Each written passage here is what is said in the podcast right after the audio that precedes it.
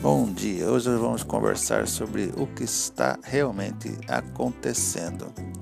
Em relação à Covid-19, nós percebemos que o governo continua batendo cabeça, não resolveu nada essa questão de contabilizar de forma diferente o número de mortos.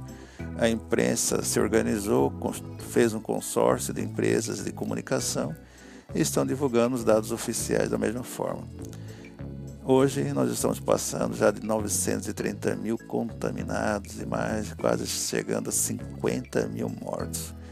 É um absurdo que o Brasil ainda não tenha feito um lockdown decente. O que é lockdown? Fechar tudo, é fazer as pessoas ficarem em casa, é dar condições para que as pessoas mais pobres e necessitadas possam se resguardar em casa, ficar em casa. Essa é a grande questão. Vamos falar um pouco de política. Bolsonaro, mais uma vez, batendo cabeça, não sabe se é ditador ou se é democrata, fica dando sinais trocados e o Toffoli já disse: os sinais trocados confundem a população. Os líderes hoje do Congresso estão se afastando do Bolsonaro, apesar de ele ter trazido ali o centrão para o seu governo. Percebe-se que Rodrigo Maia e o Alcolumbre estão querendo se afastar dele.